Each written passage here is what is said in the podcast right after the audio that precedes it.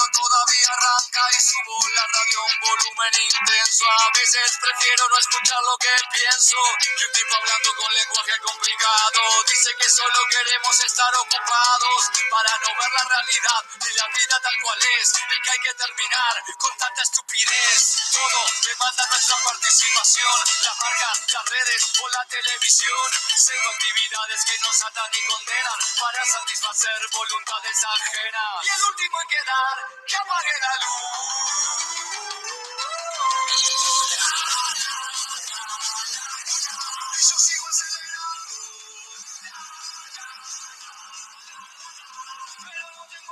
Qué buena rola, gente. ¿Cómo están? Bienvenidos de nueva cuenta a este es el programa que es Peli Escuchando, el lugar donde hablamos de manga, de anime, de cine, de series de televisión o de cualquier tema que nos parezca relevante. Gente, hoy es sabadito, sábado 13 de 06 del 2020. Y pues nada, gente, ¿qué les puedo decir? Eh, todo el día he intentado grabar. Bueno, algo así y por X o por Y no se ha podido. En la mañana me ocupé, eh, a mediodía eh, tuve a bien eh, tener unas cosillas que hacer y pues se me fue el día, se me fue el día. Y ahorita estaba queriendo grabar. Ya saben cómo es la vida, que de repente dices tú, voy a grabar, voy a hacer algo. Y, y aquí unos vecinitos, a los cuales les mando un gran saludo, un grandísimo saludo estaban arreglando unas motos, estaban haciendo unas carreras de motocicletas, no sé, pero tenían un ruidazo infernal.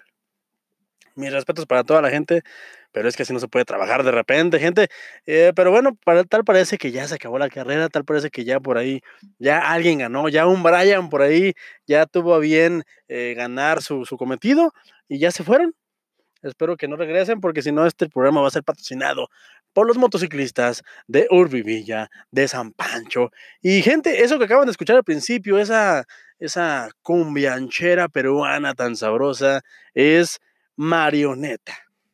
Uno de los sencillos del Cuarteto de Nos de su álbum Jueves, eh, de este álbum que acaban de estrenar el año pasado, a finales del año pasado, y que aún siguen subiendo material y que está buenísimo, gente. Si no escucharon el segmento pasado, el cual le dedico a el grandísimo cuarteto de Nos, esta grandísima banda uruguaya, eh, se los recomiendo, dense una vueltita. Y si me escuchan un poquito saturado, es porque estoy grabando desde una cápsula del tiempo, desde una nave, porque les digo, el ruido está infernal, me tuve que encerrar, estoy aquí encerradísimo, estoy aquí eh, padeciendo un poquito el calor, a pesar de que me traje una botella de agua, pero el ruido en la calle está, está todo lo que da. Está todo lo que da y, y pues soy un hombre pacífico, eh, soy un hombre pacífico, soy un hombre calmado y esa es otra manera de decir que, que tengo miedo, de decir a la gente que se callen y que dejen grabar. Así que gente, vamos a grabar desde esta cápsula del tiempo desde esta caja de cereal en la que estoy metido en este momento y, espero no morir en el intento porque ya me está dando calor, gente. Simple y sencillamente ya estoy sudando, ustedes no me ven, pero posiblemente escuchen en mi voz el temor que tengo en este momento de morir porque me dio calor, me dio calor. En estos cinco minutos que llevo apenas, que serán cuatro, cinco minutos, eh, ya estoy sudando, gente.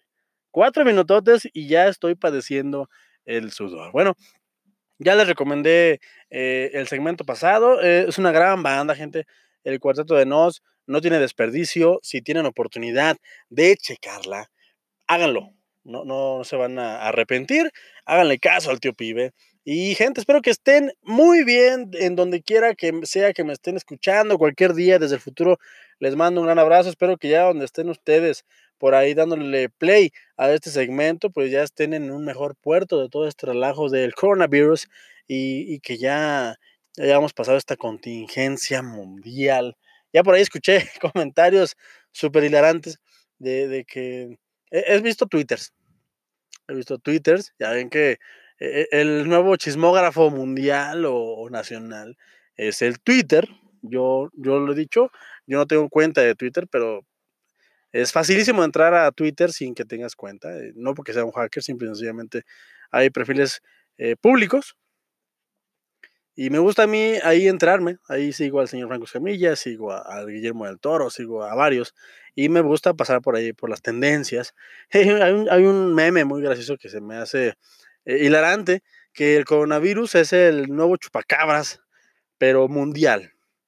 Eso sinceramente me da risa, porque no sé si ustedes acuerdan, no sé qué, qué edad tienen, pero por ahí de los noventas, eh, aquí en, en los Méxicos, en la República Mexicana, eh, hubo un, pues hubo una cortina de humo muy graciosa que en su momento yo personalmente, yo tenía miedo, ¿eh? yo sí me encerraba en mi casa porque se decía que andaban chupacabras ahí a la, vuelta de la esquina esperando para chuparte, aunque no fueras una cabra, yo nunca he sido una cabra, eh, lo reconozco, lo siento, tengo que confesarlo, nunca en mi vida he sido una cabra, siento si por ahí decepcioné a alguien, pero siempre he sido una persona, un humano.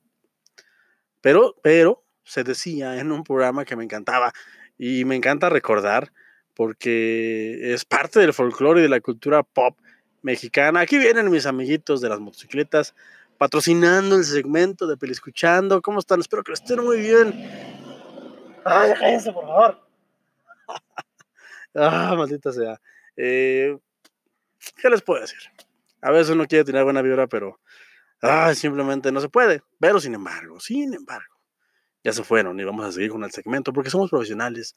Porque, como decía el buen Freddie Mercury, el show debe continuar. Y otros tantos artistas que hay por ahí en el medio. Ahí les platicaba eh, y decían, eh, yo me acuerdo claramente que había un programa que se llamaba Primer Impacto, que era este programa como de, de, de pura nota roja, de pura nota escandalosa, de pura nota que pues tenía ahí comiendo palomitas y y comiéndote tus garnachas eh, mientras te asustaba, ¿no? Mientras te metía en el pánico de todo lo que estaba pasando alarmante en el país y en el resto del mundo. Y uno de los mitos más grandes eh, fue el, coronavirus, el chupacabras. Y yo les juro por mi vida que temía, temía mucho.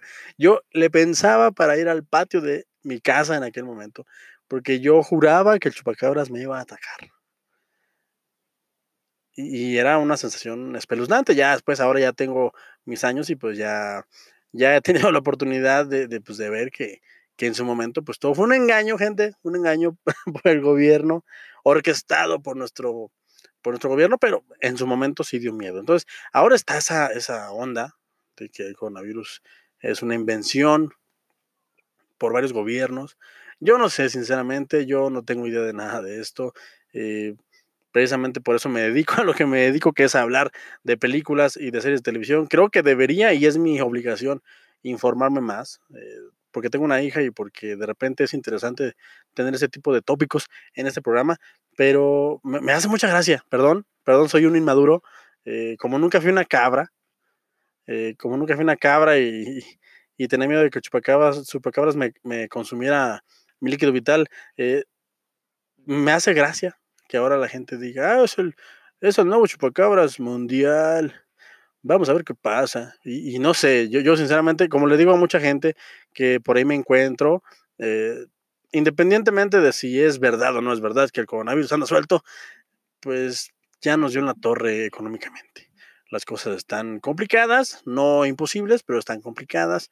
Y aprovecho para mandarle un gran saludo, un gran abrazo a mi esposa, a mi mástil, a mi guía, a mi brújula eh, personal, porque si no fuera por ella, no sé qué estaremos haciendo mi hija y yo en estos momentos, gente. Así que, amor, te mando un gran beso, te mando un gran abrazo y pues te admiramos, eres la mejor, eres la mejor persona que conozco en este mundo y te apoyamos y gracias por todo. Y bueno, ya después de esta introducción, semi introducción que sinceramente nada más era para desahogarme de que no podía grabar porque estaba, estaba un poco no molesto, pero estaba un poco frustrado porque las motocicletas estaban haciendo lo suyo aquí en, afuera de mi casa. Eh, que traigo un tema muy interesante, muy, muy agradable y un tema que me gusta muchísimo, algo que, que siempre eh, recomiendo cada que puedo, porque e, es, es hablar sobre una serie que a mí personalmente me marcó bastante, como a, me parece que a una generación. Estaba hablando del, del 2005 más o menos, y me cuesta trabajo ahora, eh, incluso ahorita que estaba haciendo memoria para antes de entrar a, al aire en este micrófono, eh, me cuesta trabajo eh, encontrar un paralelo de este lado del mundo eh, en el 2005. Porque si bien sí había mucha propuesta de caricaturas, me acuerdo, me acuerdo mucho yo en el 2005, apenas, apenas para mí, para la gente que no éramos tan acaudalada, apenas estábamos gozando las delicias del cable, de la televisión por cable. Recuerdo muy bien que antes de eso eh, se hablaba de la antena parabólica, que tampoco tuve acceso. Entonces yo siempre crecí eh, eh, viendo la televisión abierta. si ya tienen edad, pues saben de lo que estoy hablando. Y ya por ahí, después del 2000, eh, empezó acá en, mi rancho, en provincia, en Aguascalientes, en Pabellón de Arteaga, empezó a circular el cable, se empezaron a conectar las colonias y mi madre, como pudo, eh, siempre le he agradecido ese tipo de detalles, eh, como, siempre ella pudo y como, como la vida le dio a entender, nos conectó cable y pudimos ver lo que la gente presumía, que era canales como Nickelodeon o Cartoon Network o Jetix. Eh, yo no estaba muy viejo, pero tampoco era un joven, un niño, pero había programas interesantes. Ahí podías ver, por ejemplo, la barra de Adult Swing de Cartoon Network, podías ver eh, Fox Kids, creo que se llamaba, eh, donde salían caricaturas de Disney interesantes para jóvenes adultos. podías ver Nickelodeon en aquel tiempo, no tenía mucho que haber salido Bob Esponja.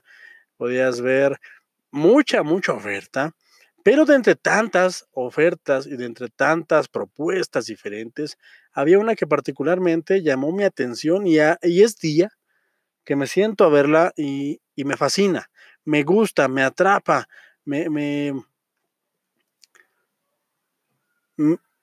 me enamora cada vez más. Cada que la veo, me, me deja con la boca abierta el nivel de detalle, el nivel de congruencia, el nivel de producción que tuvieron en esta serie. Y no estoy hablando de otra más que de Avatar, la leyenda de Aang.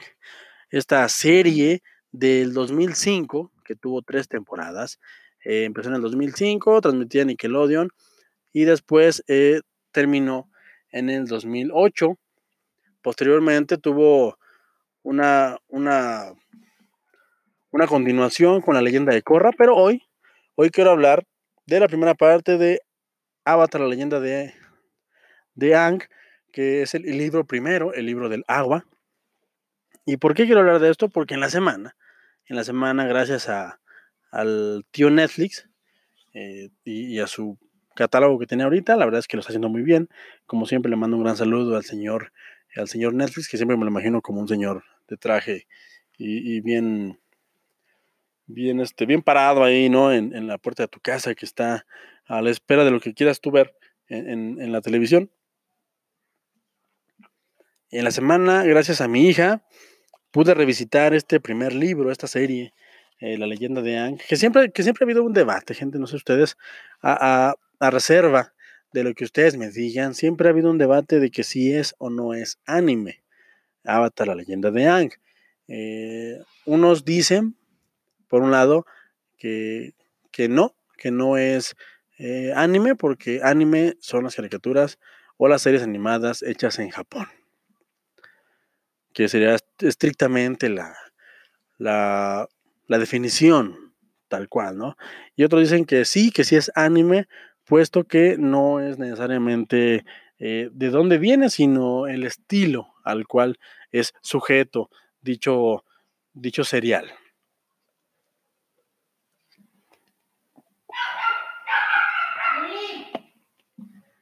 Yo por mi parte les voy a decir que esta serie es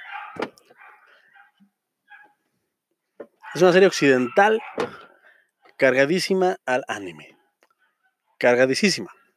¿Por qué? Porque tiene todos los elementos, tiene los visuales, tiene incluso las artes marciales.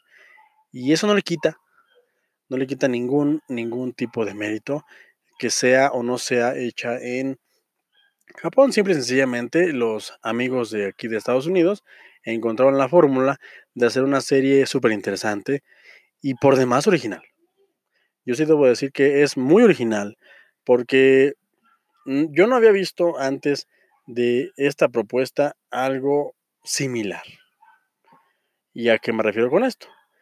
A que antes de que yo tuviera contacto con esta serie, yo conocía, por ejemplo, el anime, obviamente, conocía los Caballeros del Zodiaco, conocía Dragon Ball, Dragon Ball Z, Dragon Ball GT, conocía los Supercampeones, conocía toda esta gama de, de caricaturas de Hanna-Barbera, de la Warner, Batman, animado. Ya en el 2005, si no me equivoco, estaba por ahí Aventuras en Pañales.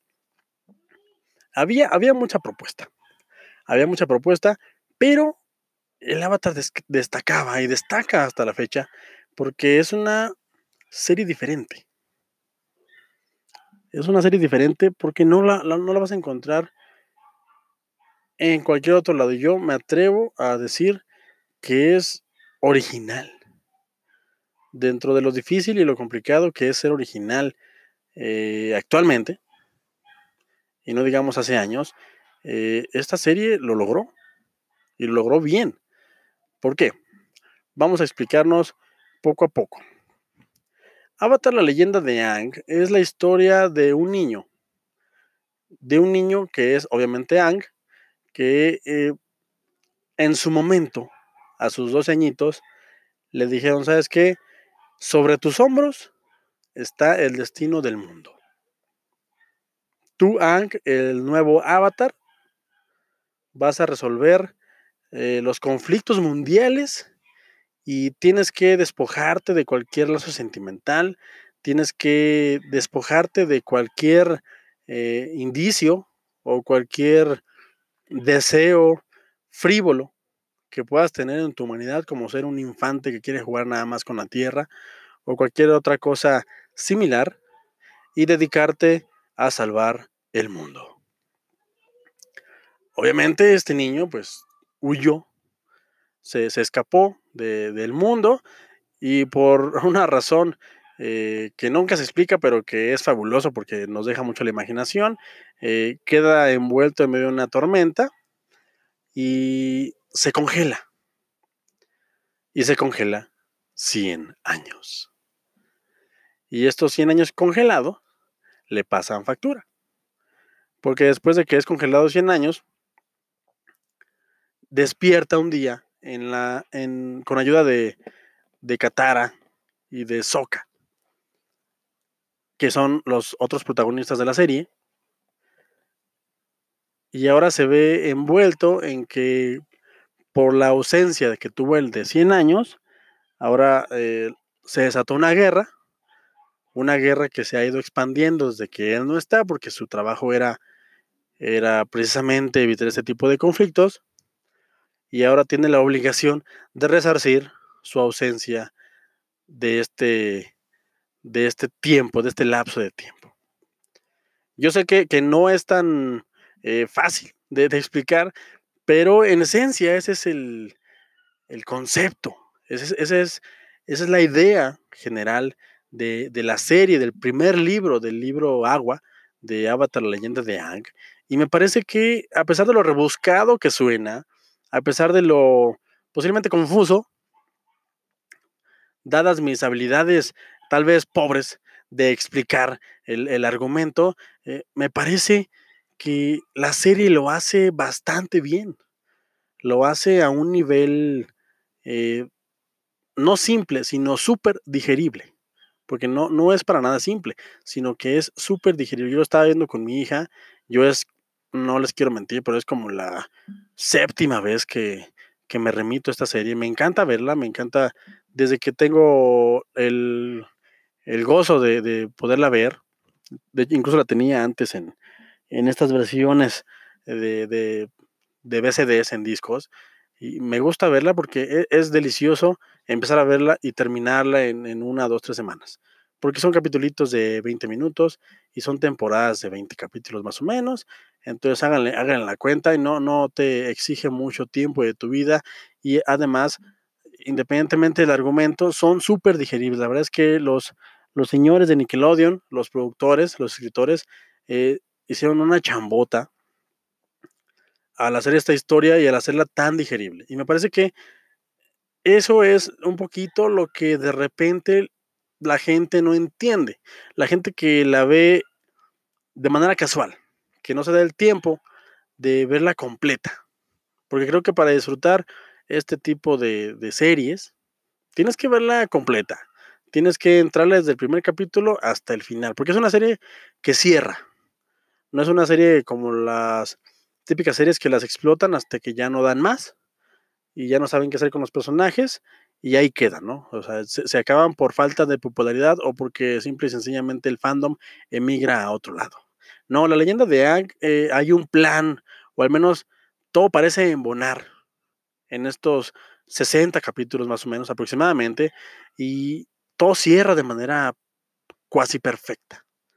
La verdad es que apenas la empecé a ver otra vez, eh, ya con ojos ya de, de señor adulto, y yo me atrevo a decir que que va súper bien. Eh, no me había fijado en esta primera temporada, porque creo que en las primeras visionados no había puesto tanta atención, pero en la primera temporada ponen todas las semillas para todos los tópicos que van a tocar en, la siguiente, en las siguientes dos temporadas. Y eso es, es magnífico, me parece fenomenal cómo poco a poco van desarrollando los personajes. Y ese es un punto súper fuerte que tiene la serie. La serie es, es vistosa, la serie se deja ver, se deja ver mucho, es, es fácil de digerir, eh, si eres un niño, si eres una niña, eh, es fácil que te sientes frente al televisor y te dispongas a verla, los diseños son bonitos, los dibujos son tiernos, los dibujos no son tan amenazadores como para que te saquen y, no te den ganas de verlo si eres un infante, si eres un niño propiamente. Eh, pero al trabajar tan bien los personajes, independientemente del diseño, que sí tiene unas cositas ahí bastante lindas, bastante fuertes, eh, al desarrollar también a los personajes, como adulto o como joven adulto, eh, encuentras ahí una profundidad que a lo mejor como niño no, no ves, pero que ahí está. Es, es, de estos ejemplos de series animadas o de productos que se pensaran que son para niños, en los cuales si eres un adulto le puedes entrar y encuentras una infinidad de tópicos que agradeces. Y agradeces como no tienes idea. Yo lo estaba viendo en la semana con, mi hija Jens, a la cual le mando un gran abrazo. Y es fenomenal, gente, es fenomenal. ¿Por qué? Porque son dos destinos encontrados. Ya les hablé de, de Ang. Ang es un maestro aire, es un, es un niño que, que huyó de esta responsabilidad porque él quería ser un niño. Es el, protagónico principal de esta serie. Sin embargo, los personajes que están, a su alrededor no les falta nada para competir por él, para competir con él, perdón, por el foco de la, de la historia. ¿Por qué? Porque están bien desarrollados. Ang es un niño juguetón, que es un maestro aire. ¿Por qué? Porque en este mundo ficticio hay, aparte de gente normal, como seríamos tú o yo, como esta versión de los muggles de Harry Potter, que no tenemos ninguna habilidad especial, entre comillas. Eh, hay gente que puede dominar el fuego, hay gente que puede dominar la tierra, o hay gente que puede dominar el aire, o hay gente que puede dominar el agua. El avatar en específico es este ser místico, superpoderoso, que puede dominar los cuatro elementos y que está súper hiperconectado al mundo espiritual y que tiene como obligación y como, como manto ser esta parte que equilibra a estas cuatro naciones, porque se dividen en naciones, la nación de la tierra, la nación del agua, la nación del fuego y la nación del aire. Y Yang en su infancia y en su egoísmo, porque me encanta, me encanta que el personaje principal, el héroe, tenga estos pasajes de egoísmo que pudiéramos tener tú o yo en cualquier situación que me digas son personajes que no son perfectos, no es el típico bueno bueno, eh, ni el típico malo maloso, bajaja, ni el típico rebelde punk. Aquí son personajes profundos que se van desarrollando de a poco, de a poco, de a poco, y que eh, en este camino que, van, que van cursando, que van eh, en el que se van transportando, vas entendiendo un poquito por qué se comportan así, y agradeces que no sean personajes enteramente buenos, que tengan matices, que sean grises y que se acerquen lo más posible a las decisiones que podía tener cualquier persona como tú o como yo. Ya les hablé de Ang, eh, está Katara y está Sokka, los dos hermanos de la tribu Agua que lo descubren después de que se congelara 100 años. Pero no les he hablado del cuarto en Discordia, o del cuarto y el quinto, que son para mí los personajes mejor elaborados, o al menos eh, a título personal mis favoritos. Porque Ang está súper bien desarrollado. Eh, Katara me encanta, porque Katara en el 2005, cuando no era tan popular, eh, incluir a las niñas o a los personajes femeninos poderosos, donde no se hacían las cosas porque era políticamente correcto, donde aquí simple y sencillamente se hace porque así va la historia y porque estamos hablando de una historia bien contada. Katara es una maestro agua, es una niña, es una niña, pero es una mujer con todas las de la ley. Una mujer que tiene decisión y una mujer que muchas de las veces roba protagónico al mismo avatar, al mismo Ang. Una mujer decidida que no es la damisela en peligro, una mujer que sabe lo que tiene y sabe lo que puede hacer y que no duda en utilizar sus herramientas para hacer lo necesario para que la misión siga avanzando. ¿Cuál es la misión? Que Ang eh, pueda resarcir estos 100 años que tuvo de ausencia, aprendiendo los elementos que le faltan, para dar fin a una guerra que parece que la Nación del Fuego está por ganar. Y eso me fascina. Que el personaje de Katara, como todos los personajes femeninos que hay en esta serie, son súper fuertes me encanta, me encanta porque aquí no es, no es la típica serie en la que los hombres se lucen. Aquí hay, una, aquí hay una igualdad, aquí hay un equilibrio fenomenal. La serie habla precisamente de eso, del equilibrio de los cuatro elementos, de que tiene que haber un equilibrio entre naturaleza y humano, de que tiene que haber un equilibrio entre las fuerzas que hay en el mundo, entre naturaleza y, poder bruto. Y, me fascina el papel de la mujer en esta serie. Y, me encanta porque mi hija lo está viendo y está absorbiendo toda esta información. De que no por ser mujer eres menos ni eres un cero a la izquierda y eso me fascina.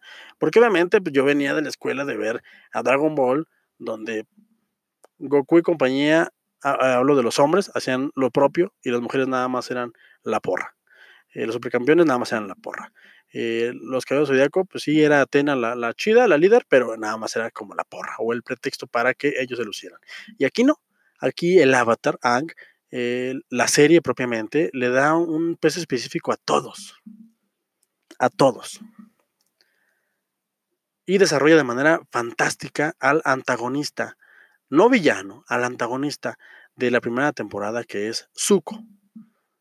Una persona que por cuestiones de la vida y por cuestiones del destino necesita atrapar al avatar para que en su casa, su padre, el rey de la Nación del Fuego, lo pueda aceptar de vuelta lo cual no lo hace malo, sino que simple y sencillamente es un niño que quiere la aprobación de su padre y que por eso quiere atrapar a un otro niño que no quiere ser el responsable del destino del mundo. Es súper profundo, gente. Súper, súper profundo. Y la verdad es que me quedo cortísimo con ese segmento, pero espero que si no la han visto y si su único acercamiento a esta historia es la película de mi compadre M. Night Shyamalan, del 2010, 12, no sé, no la quiero recordar. Eh, eso de lado, entren en Netflix y véanla en su serie animada. Y yo, gente, no me voy sin antes decirle que voy a hablar de los otros dos libros. Ya estoy formadísimo para verlos, porque hay muchos tópicos que hay que desarrollar. Pero sí les digo una cosa, es espectacular esta serie. Ha envejecido muy bien, no tiene mucho tiempo, obviamente, pero ha envejecido de manera fenomenal. Así que, gente, se me acabó el tiempo, ya se acabaron las motos, ya me dio calor, ya quiero descansar. Eh, excelente fin de semana, gente. Espero que me estén escuchando desde la comunidad de su hogar, en su casita o en su trabajo o haciendo que hacer. Y espero haberles dado algo en qué pensar y algo que se les antojara ver. Eh, gente, no me despido sin antes decirles que vamos a, a, tener Avatar segunda parte y Avatar tercera parte, porque me encanta hablar de esta serie. Y pues nada, gente, recuerden que no importa lo que yo les digo lo que importa es que ustedes se formen su propio punto de vista. Gente, hasta la próxima y gracias por llegar hasta este punto.